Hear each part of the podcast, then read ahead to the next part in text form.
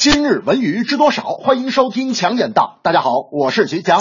湖南卫视《我是歌手》来到了首场踢馆赛，李克勤演绎张学友经典《遥远的他》，斩获冠军。李玟、黄致列两人再凭优异发挥，包揽了本场的第二、第三名。关键性的第四名被以舞曲反击的徐佳莹收入囊中，而苏运莹则排名第五，踢馆失败。精彩赛事和瞬息万变的排名，引得网友纷纷留言：原创改编、舞曲抒情、国语、粤语，《我是歌手》看着爽极了。第三期超精才，有踢馆歌手在，感觉大家都使出了大招。要我说，苏运莹这首歌的旋律和她演唱的嗓音，并不符合部分听者对美的定义，亦或是说，有相当一部分人对苏运莹的风格暂时还不接受，这是她被淘汰的主要原因。可在台上宛若精灵的苏运莹，已显示出了自己的天赋和才气。我想，中国流行音乐不但需要这样唱作俱佳的人，更需要能搞懂市场的人。总之，苏运莹的声音代表着当代华语原创音乐的希望，遗憾淘汰，却代表着市场的残酷。大明那天还说呢，这个《我是歌手》节目好是好，唯一美中不足就是这个主持人不好。你算算吧，从第一季胡海泉之后到张宇、古巨基，再到现在的李克勤，这个普通话实在不敢恭维。早知道找我大明啊！我说找你干嘛？大明说，我这电台工作，我普通话好啊。我说大明，你普通话好到什么程度？大明说，我说普通话最大的特点就是语音标准，声音自然。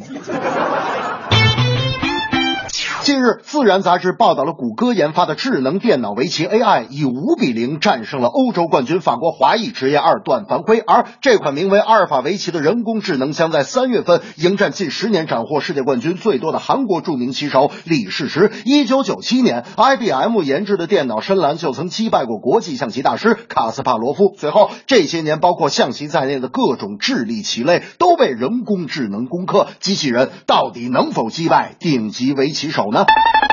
在智力项目上的人机对战，一直令科学家和顶尖智力者乐此不疲。这次对决让我们不得不承认，围棋 AI 已经达到了能战胜大部分人类的水平。当专业围棋手面对没有情感和心理的机器人，现在看至少已经有一个职业二段败下阵来。其实，电脑利用的是深度学习技术，完全没有用到围棋的领域知识。但我觉得，以往的对抗多是被定义为科技对人脑的一种挑战，而如今它更是大数据与人。人类经验的一种博弈。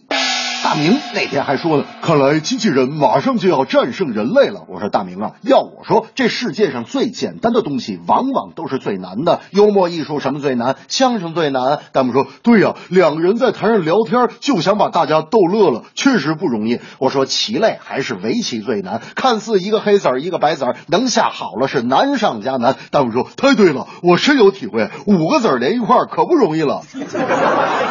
这正是原创歌手苏运莹充满灵气、有感情。电脑人类下围棋，至今难以分输赢。我是歌手，首场踢馆赛，苏运莹唱的真不赖，歌迷为你心潮澎湃，怎奈何你遗憾被淘汰。